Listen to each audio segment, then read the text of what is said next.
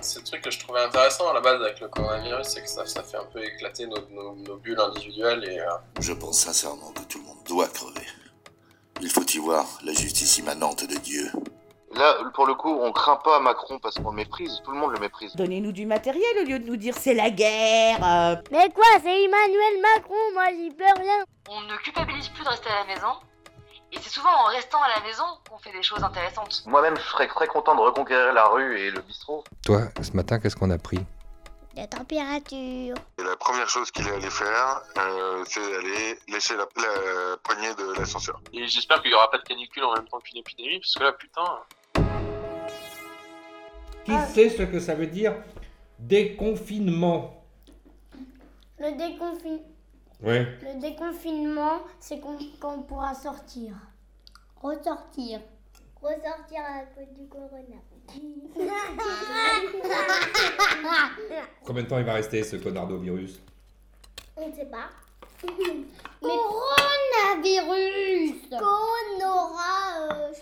euh, chante. Coronavirus Personne n'est capable de me dire combien de temps il va rester? Ah bah il va rester euh, 60 jours, euh, 80 jours. Euh... 1000, 10 semaines il va rester. Euh, 10 semaines oui.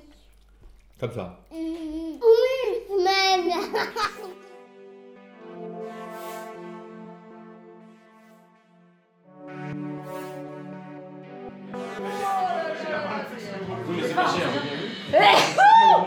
Ton coude. Voilà.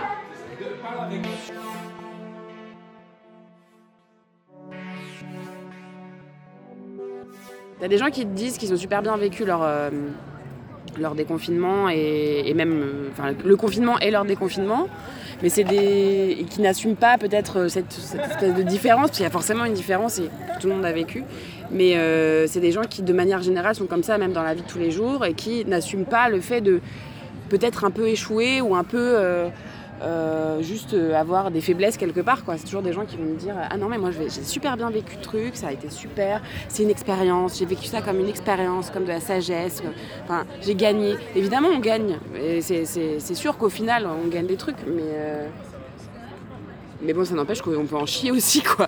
Enfin, on peut en chier, on en chie et puis après on apprend. Mais euh, avoir la sagesse directe de dire non, mais ça a été super. C'est tellement faux. Enfin, moi, j'y crois pas en tout cas.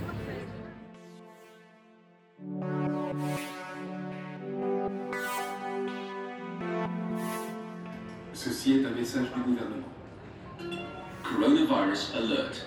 To keep the disease at bay, stay at least one meter away from each other. For more information, go to gouvernement.fr. This is a message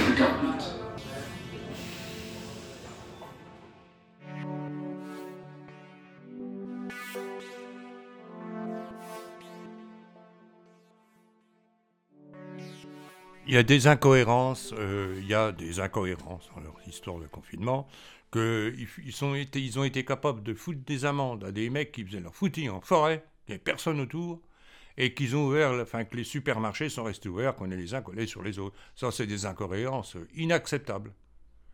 Euh, moi, bah, après, bon, bah, j'ai suivi la règle. hein.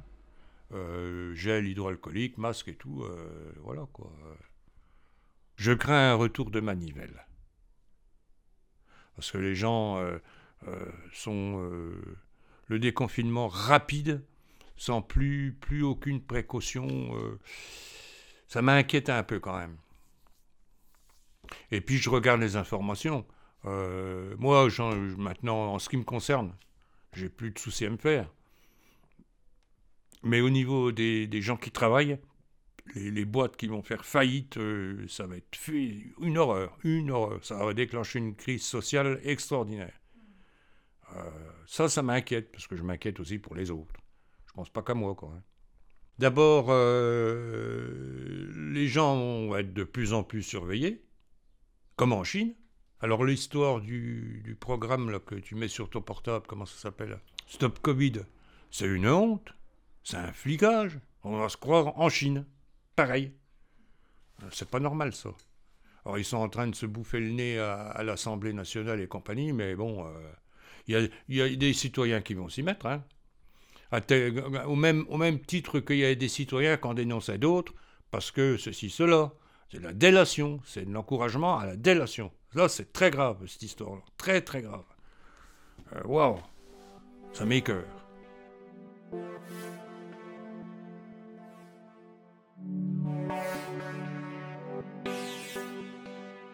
Des comptes surpuissance, moi je trouve. On, exécute. je veux dire, je suis sûre que tout ça, c'est du, de la connerie, toutes ces conneries là qu'on est en train de nous faire faire. C'est oui, faut faire attention parce que. Ah, il y en a un, il m'a dit oui, on aura une deuxième vague au mois de septembre. J'étais là, mais ferme ta gueule, toi. Tu sais que j'en mets pas, moi, des fois, je rentre comme ça. Puis on me dit, bah, votre masse, ah, mais, ah, mais je suis désolée, j'y arriverai jamais. Franchement, je me sens vraiment, ah, je suis désolée. Non, mais c'est pas grave.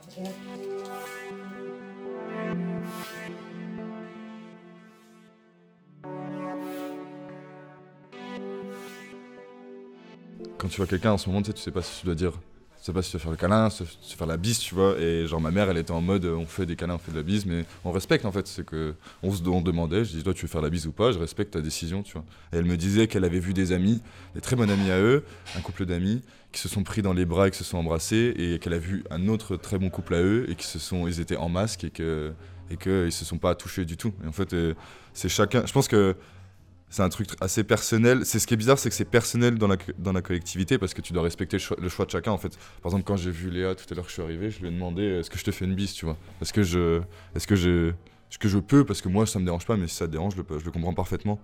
Et genre, euh, en fait, on se crée nous-mêmes euh, nos limites dans les gestes barrières. Et c'est vrai que se retrouver comme ça ensemble où on mange un peu la même nourriture, on fume sur, euh, on fume sur les mêmes choses et autres. Au final, on sait très bien que c'est dangereux et que c'est bête de le faire parce que c'est pas des choses qu'on ne fera plus jamais, c'est juste des choses qu'on ne fera plus le temps de. Puis même de manière générale, enfin, on est une génération en France, on n'a jamais connu de, situations catastrophiques, que ce soit des guerres, des pandémies, des trucs vraiment, tu vois, nationaux comme ça. Et c'est assez fascinant de voir à quel point on, trans... Enfin, je sais pas si c'est le rapport aux médias, le fait qu'on soit ici, mais on entretient cet aspect de avoir un avis. Alors que clairement, il y a un virus qu'on n'arrive pas à maîtriser et on est sur ce truc de est-ce qu'on se fait la bise quand on arrive et On est sur cette espèce d'entre-deux. Et en fait, je pense qu'on est une génération qui n'avons jamais connu cette situation où en fait on n'a pas le choix, on est tous obligés de mettre un petit peu une sorte de barrière dans notre vie personnelle pour, euh, pour participer, enfin, ou pour stopper en tout cas un truc national qui est clairement, enfin, qui peut être clairement très catastrophique, tu vois. Et on est encore sur ce truc de oui, mais non, mais en fait, c'est pas le moment pour moi, tu vois. Et ça, c'est assez fou, quoi. Et je pense que si ça, ça nous arrive, je pense que dans 15 ans, ou même peut-être plus tard, si ça arrive à nos enfants, ce sera carrément différent. C'est que ce sera pas, t'as le choix ou pas. C'est cet aspect de c'est stop quoi. Et ça, nous, on n'a jamais, on n'en veut pas en fait. On est une génération où il n'y a pas ce moment de stop de pendant deux mois, je suis chez moi, ou j'arrête un truc, ou je remets ça plus tard. Enfin, moi, la première, enfin, genre, j'étais un peu en mode salut, je prends une année de césure, c'est génial. Bah, en fait, bah, j'ai dû dire stop et ça m'a fait bugger, mais il faut que je l'accepte en fait. C'est comme ça quoi.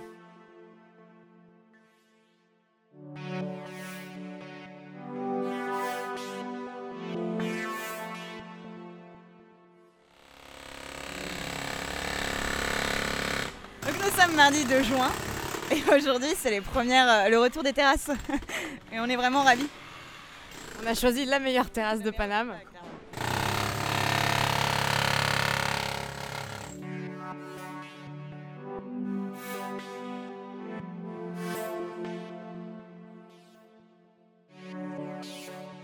Non, ce que je voulais dire, c'est ce qui me sidère un peu, c'est quand j'entends euh, Pénico qui demande de, aux citoyens lambda de, relancer l'économie. Et donc c'est une manière, donc une de relancer l'économie de manière à euh, dépenser euh, le, petit argent qu'il a épargné pendant le confinement. Euh, je trouve que c'est une manière encore de responsabiliser et de culpabiliser encore le citoyen lambda alors qu'il est victime de ce système-là.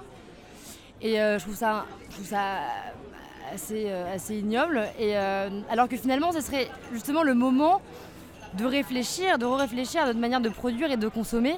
On a envie que ce système capitaliste qui, tend à s'effondrer d'ailleurs euh, s'arrête. Cependant, on sait qu'on va devoir redoubler d'efforts pour le changer. Et même moi qui ai envie de le changer profondément, j'ai peur de ces années-là. Et on va passer par des étapes qui vont être extrêmement compliquées.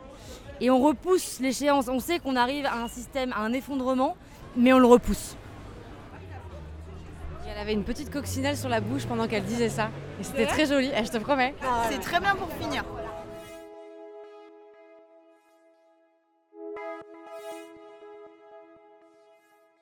Est-ce qu'on peut écouter deux secondes une sirène de police?